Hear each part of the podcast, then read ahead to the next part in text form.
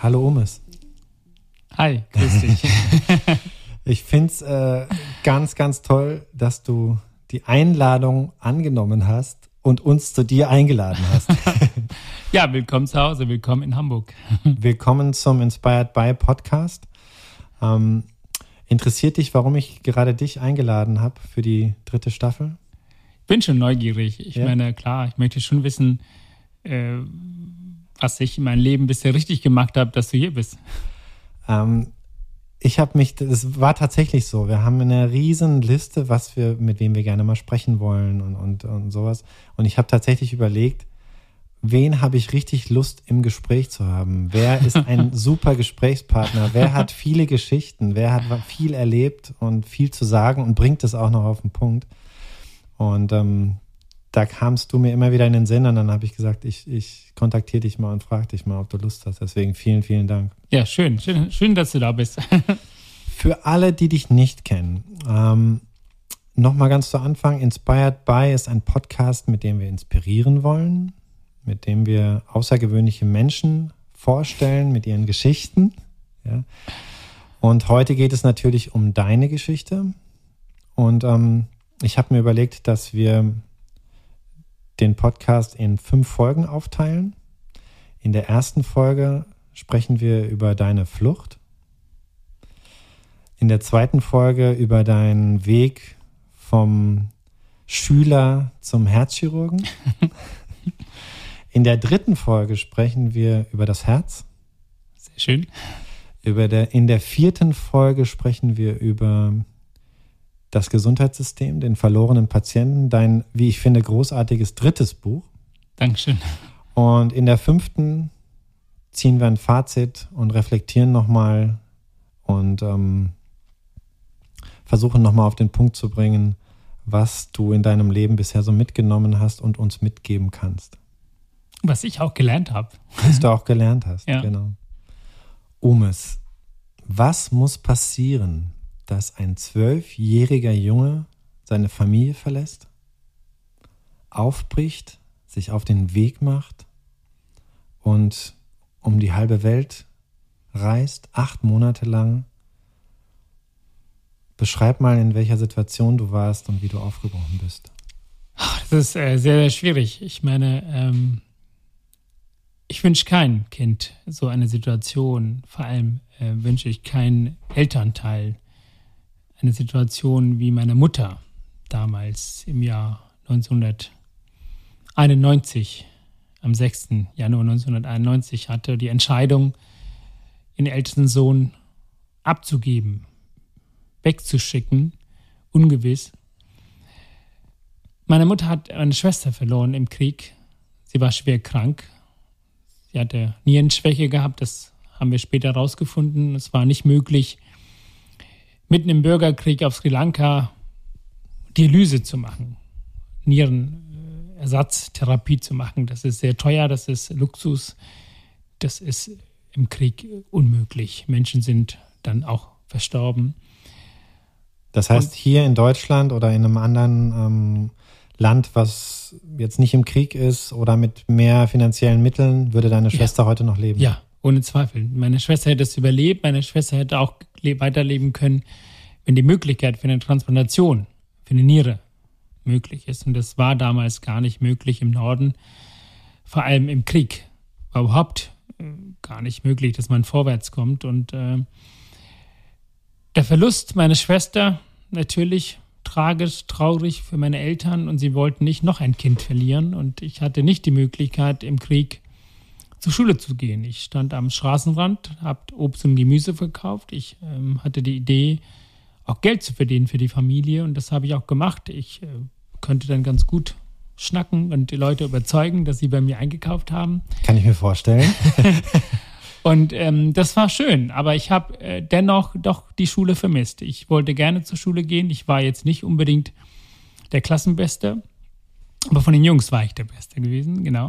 Mhm. Wir hatten ein Mädel, die war besser als ich und, äh, ähm, und es war auch gefährlich als tamilische Junge im Norden Sri Lanka wegen dem Bürgerkrieg, weil man von der Regierungssoldaten verhaftet wurde, dem Verdacht, dass ich Tamil Tiger sein kann, Freiheitskämpfer bin und äh, dann haben die Soldaten die mitgenommen und, äh, und meistens sind die gar nicht wiedergekommen und verschwunden. Und äh, meine Mutter wollte mich nicht verlieren und es gab für mich die Möglichkeit, und es gab für viele Menschen nicht die Möglichkeit, für mich schon, weil mein Onkel, der Bruder von meiner Mutter, lebte in Hamburg, lebt noch.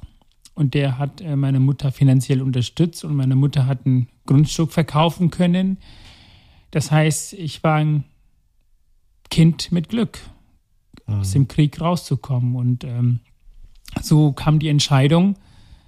Und so bin ich äh, bei fremden Menschen, bei Fluchthelfern oder Schleppern genannt, abgegeben worden.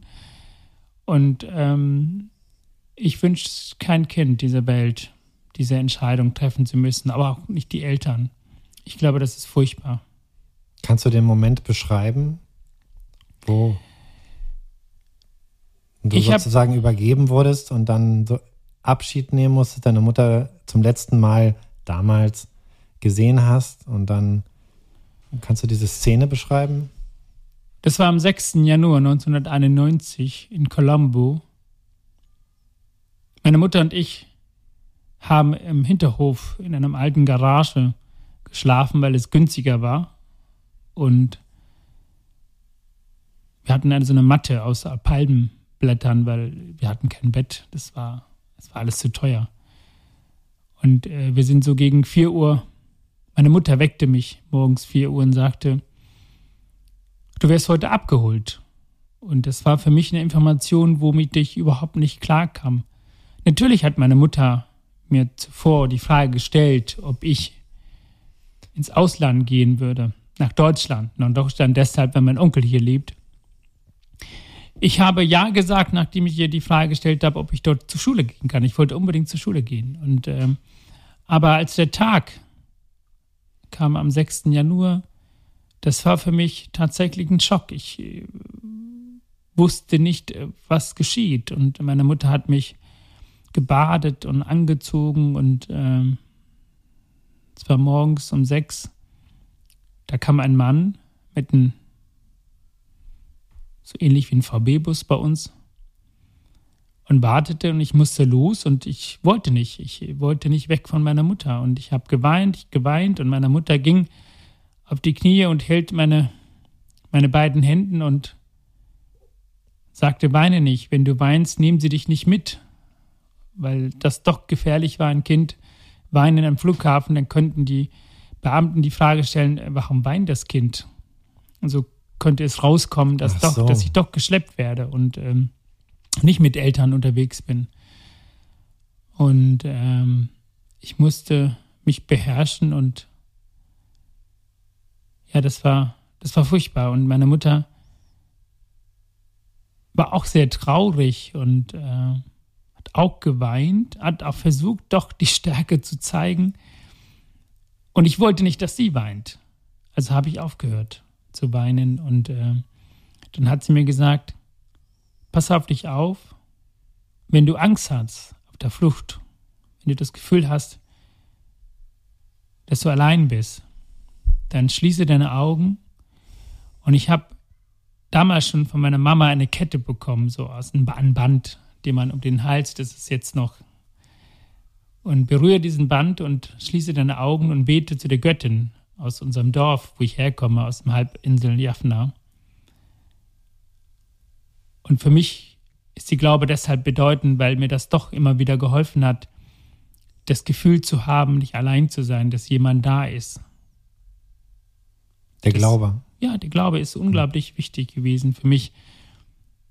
Ob das jetzt Hinduismus, Buddhismus, Islam mhm. oder Christentum oder an sich selbst zu glauben. Aber dafür war ich noch zu Kind. Klein. Ich war nicht in der Lage, als Erwachsene so stark auch auf der psychischen Ebene an das zu glauben, was ich vorhabe, sondern ich habe da tatsächlich eine Glaube gebraucht und den habe ich auch gut genutzt und ähm, das sagte sie. Und, ähm, und trinke kein Alkohol und rauche nicht. Und wenn du wieder nach Sri Lanka kommst, dann komme als Arzt wieder zurück. Das war, ein, das war so ein Versprechen. Das war so das Wort meiner Mutter und das war so mächtig und Ich habe sie immer noch, ich trage sie immer noch als, als ein Gesetz äh, in mir und, ähm, und bis heute habe ich noch nie geraucht oder nie einen, einen Schluck Alkohol getrunken und ähm, tatsächlich bin ich als Mediziner zum Essen mal nach Sri Lanka wieder zurückgekehrt. Wahnsinn. Ja. Lass uns noch ein bisschen, wenn du magst, bei deiner Flucht bleiben. Das war ja jetzt nicht so, dass du da ähm, abgeholt wurdest in den Flieger und dann ein paar Stunden später in Deutschland kam der Onkel und alles easy, sondern du warst ja wirklich acht Monate unterwegs ja. mit größeren, ähm, auch längeren Aufenthalten, wo es mal nicht weiterging. Kannst du so die wichtigsten Ereignisse, die Milestones von dieser Flucht, die schönsten und die schwierigsten Momente ja. beschreiben? Kannst du uns da durchführen? Ich meine, ich an dem Tag am 6. Januar 91 habe ich wirklich gedacht, dass ich binnen eine Woche, so wie der Schlepper uns versprach. Das war das Versprechen. Ja, eine Woche. binnen eine Woche in Deutschland zu sein. Und das war für uns schon sehr gut, weil wir haben selbst innerhalb Sri Lanka, wenn wir vom Halbinsel Jaffna nach Colombo kamen, da haben wir schon mehr als drei Tage gebraucht durch die Kontrolle der Bundes äh, von der Regierung, äh, von der sri lankanischen Regierung. Und der Weg von Sri Lanka nach Deutschland für eine Woche war für uns jetzt nicht äh, so langsam. Das war super. Und das war auch so die Vorstellung, die ich hatte. Ich bin äh, von Colombo losgeflogen, bin in Singapur angekommen da waren wir 10 bis 15 Flüchtlinge aus Sri Lanka, die auf dem Weg nach Europa und Amerika waren. Ich wusste tatsächlich nicht, wann es weiterging. Paar Tage später ging ein Flug von Singapur nach Dubai. Kam ich in Dubai an, neue Flüchtlinge, da waren Unterhändler, ich wusste nicht mal, wo das ist. Im Nachhinein weiß ich, dass ich in Dubai war. Noch am selben Tag flog ich von dort nach Togo, mitten in Afrika. Es war, es war komisch.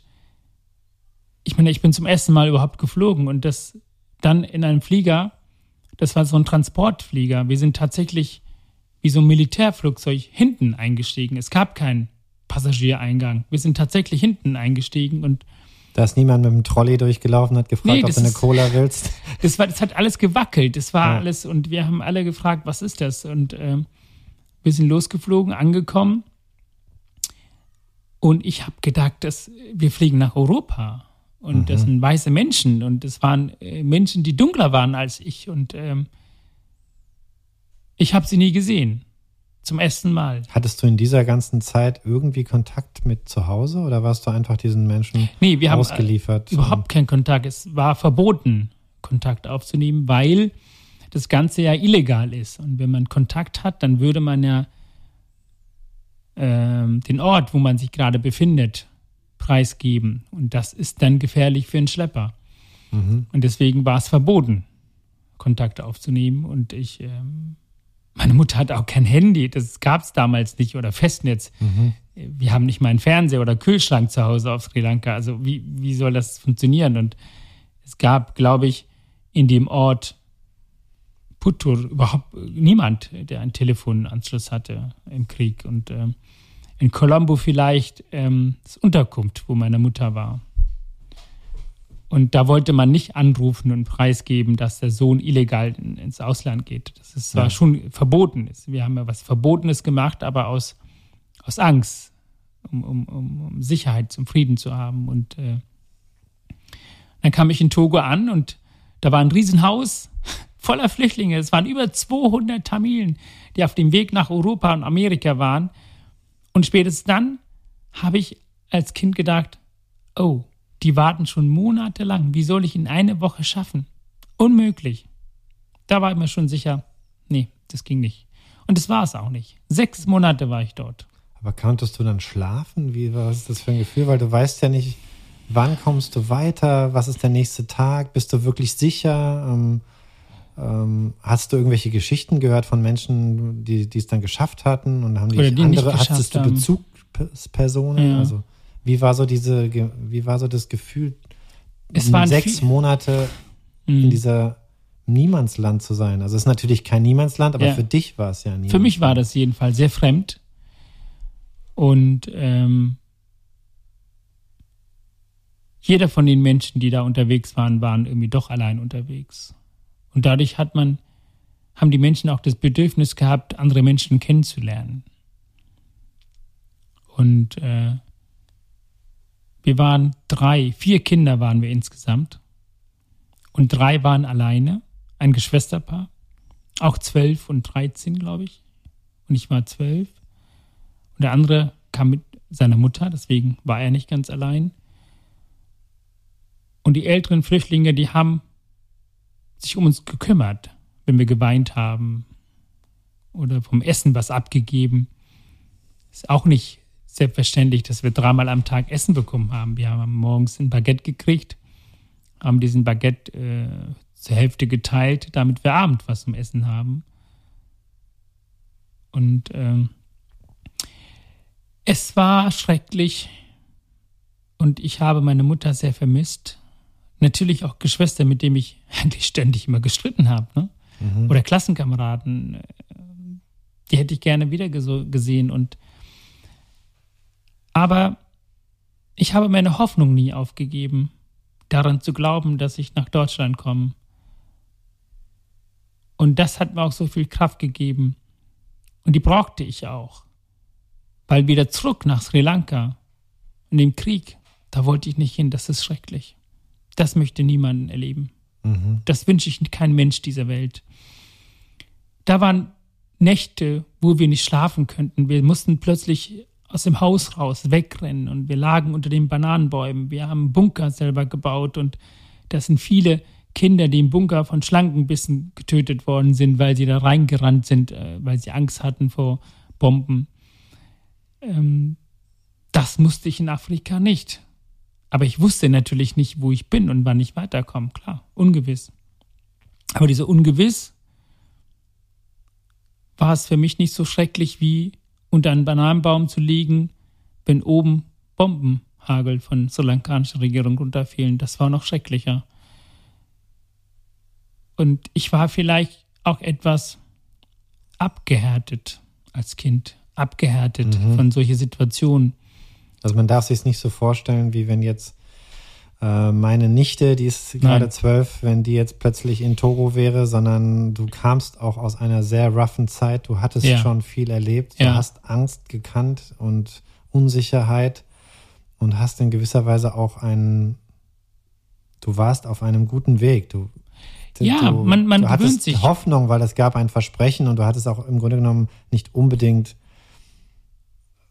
eine sehr, sehr große Angst, dass dieses Versprechen nicht eingelöst ist. Natürlich, Ich habe daran geglaubt. du hast einfach daran geglaubt, Ich habe daran es, geglaubt. dass du ankommst und dass Ja. dann der Bruder deiner Mutter da ist und dass der dann auf dich, äh, auf dich guckt und äh, dass dann dein Leben einfach in eine andere, in eine andere Bahn und in eine andere Sicherheit und Perspektive kommt. Ich habe auch an die Entscheidung meiner Mutter sehr geglaubt. Und äh, ich habe auch daran geglaubt, dass meine Mutter nicht mich an, an irgendjemand in den Händen abgegeben hat, dass sie schon darüber Gedanken gemacht hat Wen? und wem sie. Äh, ähm, und ähm, ich habe mein Ziel nie aus den Augen ver verloren. Heute auch nicht, wenn ich etwas vorhab. Das, ähm, glaube ich, vielleicht so eine Eigenschaft auch, dass ich, egal wie oft ich stolper und auf die Nase falle und verblute, dass ich immer wieder aufstehen kann. Ich habe ein Ziel, ich habe eine Aufgabe zu erledigen. Und diese Aufgabe war damals, nach Deutschland zu kommen. Nicht was innerhalb kam einer nach Woche. Ähm, Togo? Nach, nach diesen Oh, sechs Nach Monaten? sechs Monate bin ich tatsächlich dann äh, nach Accra, nach Ghana. Bist du nicht sogar einmal dort aufgebrochen in Togo und dann wieder zurück in das Camp? Ich Hab bin, das genau, in ich bin, genau, ich bin Ja. da raus äh, mit einem Unterhändler. Da musste ich dann zu Fuß die Grenze passieren. Das war auch total furchtbar, weil ich kannte niemanden. Ich hatte keinen Pass, kein Geld und ich sprach die, die Sprache nicht von den Menschen. Und bin inzwischen den äh, Händlerinnen mit, mit Körben und Töpfen, was sie da getragen haben und äh, die Grenze dann von, von, von Togo nach Ghana. Und auf der anderen Seite wartete der Unterhändler und der fragte mich nach Accra. Und von dort versuchte man, mich äh, nach Europa zu schicken, vier Wochen lang. Und ist denen nicht gelungen. Und dann bin ich wieder zurückgebracht worden in diesem Camp oder in diesem Haus in, in, in Lomé, Hauptstadt von Togo. Und da habe ich tatsächlich zum ersten Mal auch Zweifel daran gehabt, dass mhm. es gar nicht mehr vorwärts ging. Und da waren ja schon sieben Monate vorbei. Und dann bin ich tatsächlich zwei Wochen später von Togo über Benin nach Nigeria gebracht worden, nach Lagos. Und die Tage dort waren schrecklich. Die waren deshalb schrecklich. Die Menschen waren wunderbar, neugierig, klasse. Aber es war militärgeführt. Ich habe so viel Militärpräsenz auf der Straße gesehen, dass, dass ich die Bilder wieder hochkommen aus dem Krieg auf Sri mhm. Lanka. Das fand ich nicht gut. Davor hatte ich Angst. Ich mochte keinen Menschen mit Uniformen. Die waren immer böse. So die haben einem Krieg in den nächsten zu kommen. Genau. Sozusagen. Aber tatsächlich gelang den, den Unterhändler und Schlepper, mich die Nacht von 9. auf 10. September 91 von Nigeria über Madrid nach Frankfurt zu bringen. Und ich bin hier in Deutschland gelandet, die Nacht von 9. auf 10. September 91. Da war ich schon 13 Jahre alt. Wahnsinn. Also hast deinen Geburtstag auf der Flucht?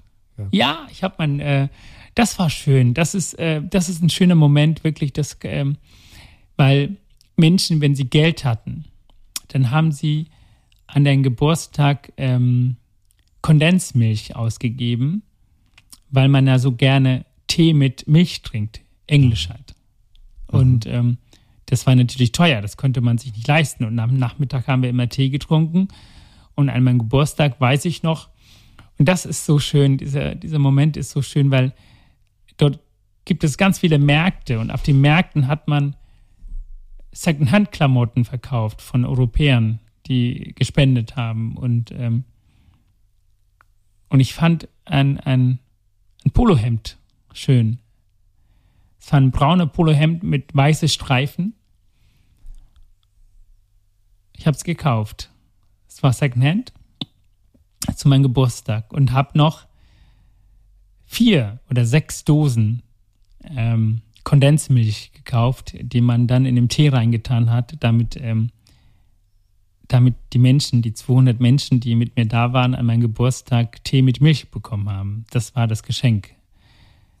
und, ähm, und dieser Polohemd. Das war, war Lacoste. Das war Lacoste. Ja.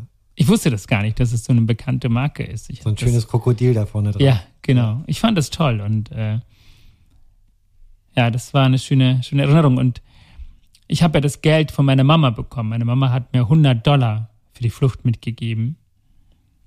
Der hat sie gut versteckt. In einem bestimmten Hemd hat sie dann reingenäht, hat sie ein kleines Loch reingepackt und hat sie das Geld reingesteckt und hat sie äh, gesagt, wenn, wenn du Not bist, dann hast du 100 Dollar für die Flucht. Und, äh, und du glaubst nicht, dass ich von diesem 100 Dollar habe ich 60 Dollar mit nach Deutschland gebracht. Ich bin sehr sparsam. Sehr sparsam. Heute noch, oder? Heute noch. Da kommen wir und, später äh, nochmal drauf. ja, das habe ich von meinem Papa mitgenommen und ja. auch aus dem Krieg. Ne? Wir mussten zusehen, dass wir auch morgen was zum Essen haben. Es geht nicht nur um heute, es geht auch um morgen. Hm. Und auf der Flucht, was waren die wichtigsten Bezugspersonen? Gibt es da so zwei, drei? Sagst diese Menschen, die haben, die, die haben sich bei dir eingeprägt und eingebrannt? Es kamen viele Menschen, die für mich zu dem Zeitpunkt sehr bedeutend waren. Aber ich war emotional immer bei mir selbst. Das war der sichere Ort. Ja. Und wenn ich das Gefühl hatte, allein zu sein, habe ich immer meine Augen geschlossen und das gemacht, was meine Mama mir gesagt hat. Und plötzlich war ich nicht allein. Ich habe tatsächlich mit drei Leuten, inzwischen sogar vier Menschen noch Kontakt aus der Zeit. Mhm. Wer ist das? Die besuche ich zufällig in einer Arztpraxis in Dortmund. Hat eine, die mit uns unterwegs war, ein Bild von mir gesehen und hat Mhm. sich an mich erinnert. Und Mhm. ja, sie hat mich über Facebook wiedergefunden. Wir haben uns dann getroffen in Dortmund. Und ähm, dann haben wir noch weitere Menschen getroffen. Wir waren dann zu viert und das war schön. Wir waren als Flüchtlinge damals 91 in Afrika und jetzt leben wir alle hier und, ähm, und das ist, und wir empfinden auch so Dankbarkeit dafür. Das ist so, wenn wir uns wiedersehen und sagen wir, was, ach, das ist so, wir sind so dankbar dafür, dass wir hier sind und dass wir leben, dass jeder von uns einen Job hat und Familie hat. Ich habe, äh, gut, meine Familie ist überall, Krankenhaus vielleicht. Und ähm, dass, ja, dass wir auch so viel bekommen haben. Das, was wir auf Sri Lanka nicht bekommen haben. Frieden, die Demokratie, die Sicherheit, auch gewisse Weise Geborgenheit von Nachbarschaft, von Freunden. Das Das- ist toll, dass man diese Erinnerung hat. Das ist doch was Wunderschönes, dass sich ein Versprechen, eine Hoffnung, die man in so einer tiefen Verzweiflung, das ist ja eine tiefe Verzweiflung, wenn Ja. eine Mutter ihr Kind auf den Weg gibt, dass sich ein Versprechen dieser Art und dieser Größe erfüllt. Ja, und das vor ist allem- ja, also ich meine, es gibt viele sehr, sehr traurige Geschichten von Ja. der Flucht, aber Ja. es gibt auch viele, viele schöne Geschichten. Ja, und meine Geschichte ich- ist eine schöne Geschichte Genau. und ähm, ich habe Glück. Ich habe schon Glück gehabt, äh, von Sri Lanka wegzukommen. Und ich habe Klassenkameraden, die verstorben sind im Krieg. Die Dem das ermordet passiert ist, wovon deine Mutter Angst hatte. Genau. Ja. Und äh, ich habe ja dann auch Glück gehabt, dass ich nicht auf der Flucht verstorben bin. Wie viele Kinder oder sind ertrunken? Ja. Heute noch und damals auch. Und ich bin angekommen. Und all das gibt mir noch mehr Kraft und Stabilität bei der Hoffnung, weiterzumachen. Und wenn wir über diesen Moment gesprochen haben, wie du aufgebrochen bist, wollen wir auch über den Moment sprechen, wo du angekommen bist. War Ja. das eine Ankunft?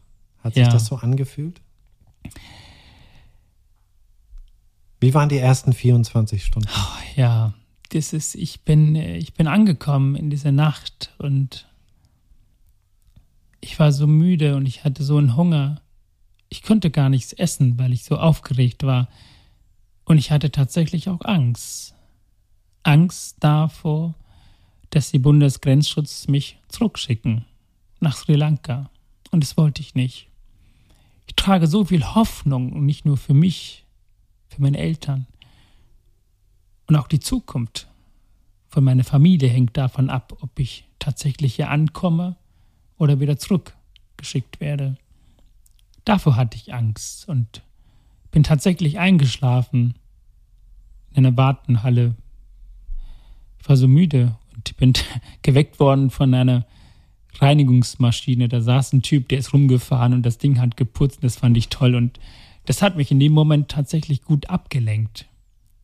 Ja. Dann standen zwei Bundesgrenzschutzbeamten und haben mich dann abgeholt und ich, ich sprach kein Wort Deutsch und mein Englischkenntnis war grottenschlecht und äh, äh, sie haben schon sofort erkannt, dass ich ein Flüchtling bin und äh, dann kam jemand vom Jugendamt und ein Dolmetscher aus Sri Lanka und den habe ich angebettelt auf meine Muttersprache. Bitte, bitte, bitte tun Sie alles dafür, dass Sie, dass Sie mich nicht wegschicken. Die dürfen nicht wegschicken, die dürfen mich nicht wegschicken. Und, und er konnte natürlich nichts machen. Er hat äh, das übersetzt, was ich ihm gesagt habe und war auch nicht in der Lage, mir meine Ängste wegzunehmen. Das konnte er nicht. Und ich fühlte mich nicht wohl. Ich mochte Menschen mit Uniformen nicht. Ich mochte sie nicht sehen. Ich hatte immer Angst. Sie waren nicht böse, aber ich hatte einfach die Bilder aus dem Krieg. Und, und dann kam ein Beamter. Das weiß ich noch, das war so schön. Das sind so kleine Momente. Er gab mir ein Stück Schokolade. Und es war Milka-Schokolade, das weiß ich noch. Mhm. Die Farbe lila. Mhm. Und er hat mit dieser kleinen Geste geschafft, meine Ängste wegzunehmen. Ein Gefühl von Willkommenheit. Ja, Kleines. aber ein Gefühl von Sicherheit, Ich habe nie von einem sri lankanischen Soldaten ein Stück Schokolade bekommen. Hm. Die haben mir immer Angst gejagt. Aber von einem deutschen Grenzschutzbeamte, vor dem ich Angst hatte, ich wünschte, ich wusste, wer das war. Ich wünschte, ich könnte diesem Mensch begegnen, einmal ganz liebevoll umarmen, weil er mir in dem Moment das gegeben hat, was, was man nicht bezahlen kann. Und dann kam eine Frau von Jugendamt aus Hessen. Mhm. Und es war toll. Die strahlte Gebogenheit und Liebe und die strahlte was Mütterliches. Und sie war mir fremd, ja. Groß, blond, blaue Augen. Aber sie hat mich so an meine Mama erinnert, obwohl sie ganz fremd aussieht. Sie wusste, mit mir zu reden, ohne mit mir zu reden. Ihr Körpersprache, ihr Mimik, ihr Verhalten. Und sie hat mich da rausgeholt. Ich bin wie ein kleiner Hund hinterher. Flughafen. Das war schön, so viele bunte Leute, so viele weiße Menschen habe ich noch nie im Leben gesehen. Das war wow. Und dann bin ich mit der Autobahn, auf der Autobahn mit so durchgerast und habe gesagt, Gottes Willen, passiert hier was. Und äh, dann kam ich in einem Kinderheim in Hessen. Und ich hatte Hunger. Furchtbar Hunger. Mhm. Und was bekomme ich zum Essen? Pizza. Ich habe Pizza zum Essen bekommen. Ich habe noch nie Pizza gesehen und habe gedacht, Gottes Willen, was essen die Deutschen sowas Blutiges in der Mitte, ja? Man hat es schon Ah. gehört, ja, Chinesen essen alles Mögliche, ja, Deutsche auch noch. Und ich hatte so einen Hunger und ich konnte, ich, was sollte ich denn sagen? Hab Du einfach, dachtest, das Rot wäre Blut. ja.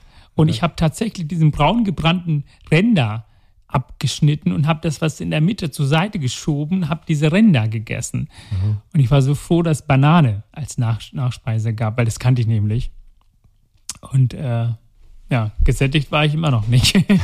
Aber dort traf ich einen äh, Sri Lankaner, der dort arbeitet, und den erzählte ich, dass ich einen Onkel habe in Hamburg. Und ich habe ja die Telefonnummer von meinem Onkel, die habe ich immer noch im Kopf.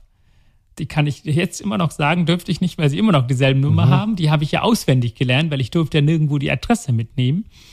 Und äh, die Straße.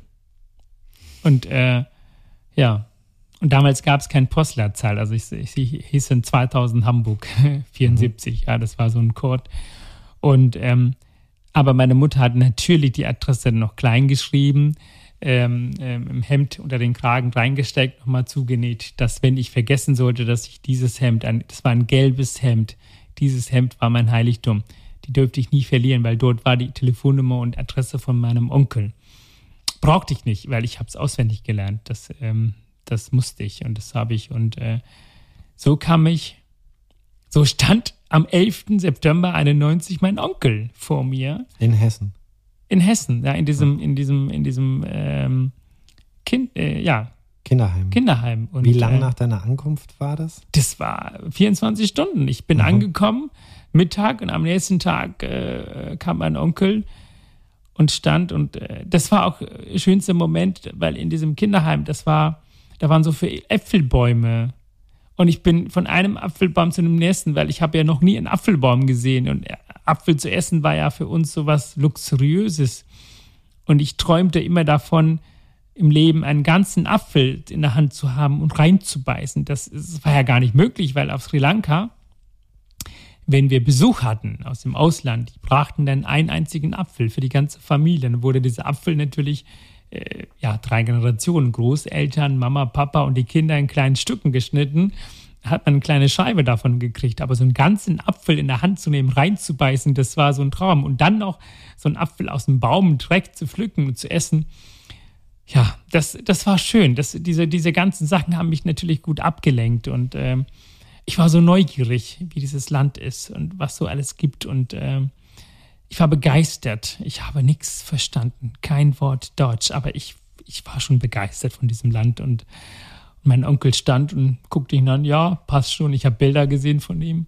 Hast du vorher mal mit ihm telefoniert? Ich habe tatsächlich mit meinem Onkel zweimal telefoniert auf der Flucht, weil wir Ah. mussten noch Geld organisieren. Der Schlepper Nachschub. sagte, wir mussten Geld organisieren. Das und heißt, der Schlepper kam irgendwann zu dir und hat gesagt, Junge, Wir brauchen hier nochmal ein bisschen Geld. Kohle. Klar, wir, wir hatten kein Essen mehr. Und, ähm, und Anruf, wir hatten kein Handy und so sind wir äh, in so einem Hotel gegangen, haben gefragt, ob wir dann ein Telefon benutzen können. Dann hat eine, deren Verwandte in Deutschland angerufen und die gleich mitgeteilt, bitte sagt den und den, der soll bitte binnen eine halbe Stunde hier zurückrufen auf diese Nummer, weil wir hatten ja das Geld nicht dafür. Und so haben die Leute immer zurückgerufen. Das war mhm. das ein schönes Erlebnis. Und so habe ich meinen Onkel äh, telefoniert und dann habe ich meinen Onkel natürlich gesagt, hier ruf mal den an und sag mal, der soll bitte jetzt binnen eine halbe Stunde anrufen, weil der wartet auch auf den Anruf. So musste mein Onkel dann tatsächlich Geld und ich war so dankbar, dass er da war, weil er hat mir da auch geholfen, dass ich überhaupt hier vorwärts gekommen bin. Und ähm, so kam ich in meine Heimatstadt Hamburg am 11. September 91. Ja, ist schon fast 30 Jahre her. Wahnsinn. Ja.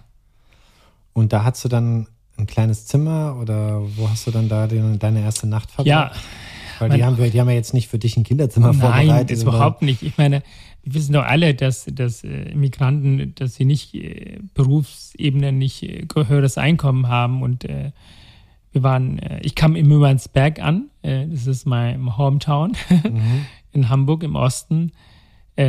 ganz viele Hochhäuser und in einem, in einem, einem der Hochhäuser wohnte mein Onkel und wir hatten, glaube ich, knapp 55 oder 58 Quadratmeter Wohnung und ähm, Onkel, Tante, zwei Kinder und ich. Und ähm, ich habe eine Ecke im Wohnzimmer bekommen und das war für mich Luxus. Ich meine, ich habe ein eigenes Bett bekommen. Ein eigenes Bett wollte ja, ich jetzt fragen. Genau, ich habe das, ich habe Anfang auf dem Boden, aber ich habe eigenes Bett und ich weiß noch, die gibt es heute nicht mehr. Da, damals gab es eine Zeitung, das hieß Avis, glaube ich, so und und da konnte man ähm, äh, da gab es unter zu verschenken gab es dann immer mhm. äh, Sachen, die man abholen konnte. Und da hat eine Eltern äh, aus, äh, aus Hamburg, die haben ein Bett äh, verschenkt. Und äh, dann, mein Onkel und ich da sind da hingefahren.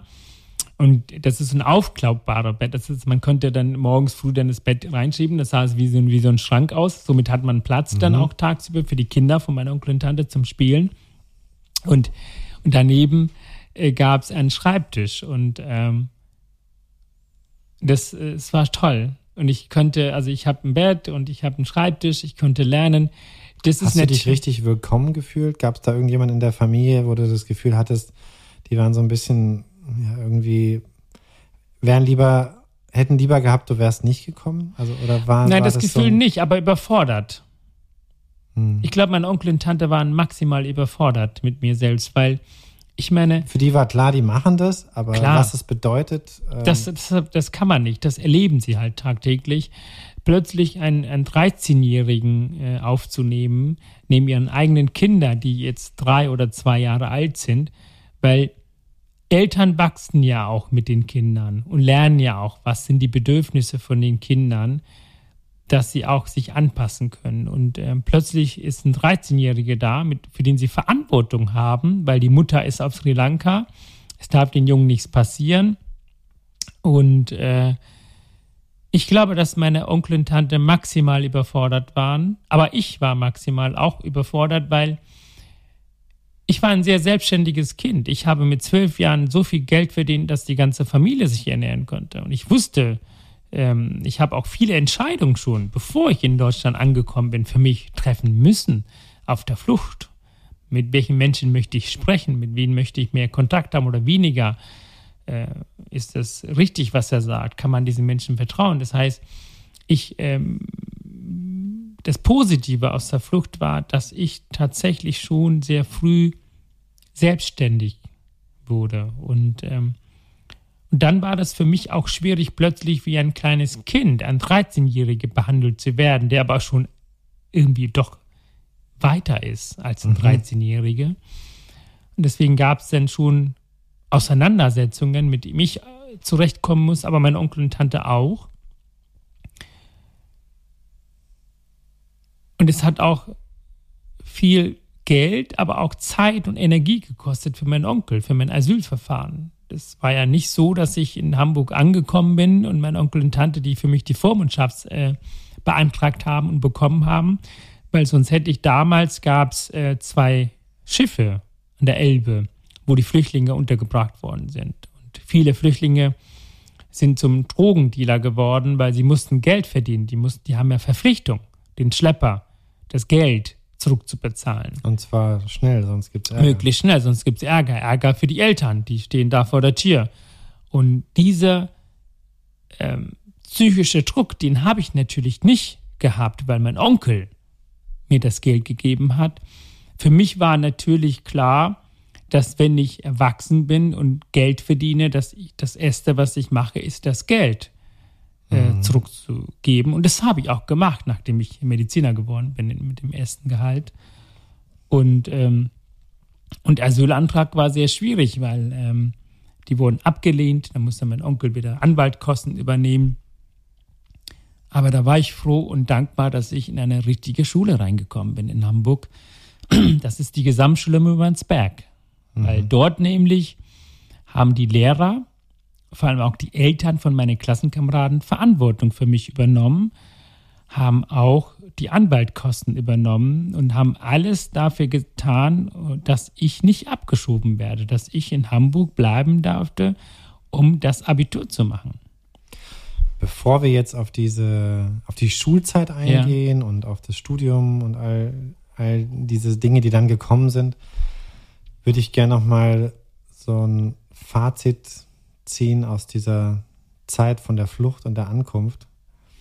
Ähm, ich würde mal anfangen und dann, wenn du möchtest, kannst du ja noch was ergänzen. Ja. Ich, was mich total beeindruckt, ist, dass es wie so oft im Leben, man hat ja immer das Große im Kopf, ja. Also ja. die großen Ziele, die großen, ja. deine Mutter hat gesagt, komm als Arzt zurück, bist ja. du dann auch. Mhm. Aber wenn ich dich frage, was ist so also wenn ich jetzt, oder wenn ich daran zurückdenke, was du mir gerade erzählt hast, ja. die, das kleine Stück Schokolade, ja. die Kondensmilch, ja. Äh, dass es dann auf solchen monumentalen Lebensreisen, ja, wo es, wo es so viel, um so viel geht, dann oft dann wieder die ganz kleinen Dinge sind. Und das ist ja eigentlich auch im, im, im Alltag ist es ja auch so, dass, ich weiß nicht, wie es dir geht, aber dass die Freude des Lebens hängt nicht mit großen Zielen ab. Genau. Das ist der Moment, den man erlebt. Und das sind kleine Gesten, kleine. Wenn man das wahrnehmen ja. kann, das mhm. ist so kostbar, oder? Ja, ein anderes Kind hätte vielleicht gesagt, ja, danke für die Schokolade, hätte es schnell aufgenommen, hätte das Papier irgendwo hingeworfen, hätte die Schokolade gegessen, hat ihn gefragt, ob er noch eins hat. Ähm, ne? Aber es ist nein, einfach, nein, du war, hast es damals schon wahrgenommen, ja, weil du halt so bist, wie du bist. Ja, ähm, das ist schon. Du hast ein Gespür dafür. Das ist, ähm, die Dankbarkeit und die Bedürfnisse zu bestimmten Situationen, wenn sie erfüllt werden. Ich habe Hunger, habe aber kein Essen. Und jemand gibt mir Essen. Das vergisst du nie. Niemals. Ja. Ich esse heute jeden Tag. Es ist für mich was Besonderes. Aber als ich Hunger hatte, in dem Moment war das für mich ein besonderes. Dieses Stück Schokolade, ein Teil, eine Packung. Das ist die besondere Situation in meinem ganzen Leben, egal wie oft ich Schokolade in meinem Leben essen würde. Dieser Moment ist unvergesslich. Ich habe so, für diese Episode habe ich eine Abschlussfrage, ja. Und vielleicht ist das schon die Antwort gewesen, das kannst du mir gleich sagen. Und zwar, ähm, was der Moment ist, wenn es ihn gibt, wo dieser zwölfjährige, dann 13-jährige Junge auf der Flucht, diese Erlebnisse, ob es heute Momente gibt, wo dieser kleine Junge besonders präsent ist, wo das so hochkommt. Ich kenne das von mir, ja. möchte jetzt nicht so da so tief einsteigen, das würde jetzt ja. so weit führen, aber ja. ich kenne das von mir, dass einfach es gibt Augenblicke, da übermannt es mich fast, weil ich einfach an meine Sehnsüchte und meine Träume als kleiner Junge oder auch an meine Traumata vielleicht auch zurückerinnert werde ja. und mich auch wieder wie ein kleiner Junge fühle. Und ja. du bist ja so gewachsen, so ja. gereift, du machst so viel, hast drei Bücher mhm. rausgebracht, bist Politiker, bist Herzchirurg. Gibt es Momente, wo du wieder dieser kleine Junge bist? Ja, und, und sehr oft. Ich bin sehr oft ein kleiner Junge. Ähm, wenn ich Bilder sehe von Flüchtlingen, allein wenn ich mit dir spreche über meine Flucht, über den Krieg auf Sri Lanka, Allein wenn ich über meine Schwester nachdenke und wenn ich Vorträge mache in den Schulen und sehe viele Kinder, dann bin ich manchmal wirklich ein Kind. Und ich möchte gerne auch manchmal ein Kind sein, etwas sein, was ich nicht immer so sein dürfte und könnte damals vielleicht. Einfach sich fallen zu lassen, keine Angst zu haben, immer mit Hoffnung den ganzen Tag herzulaufen, dass ich weiterkomme, dass ich ankomme. Ich bin längst angekommen. Ich habe keine Ängste, ich fühle mich sicher.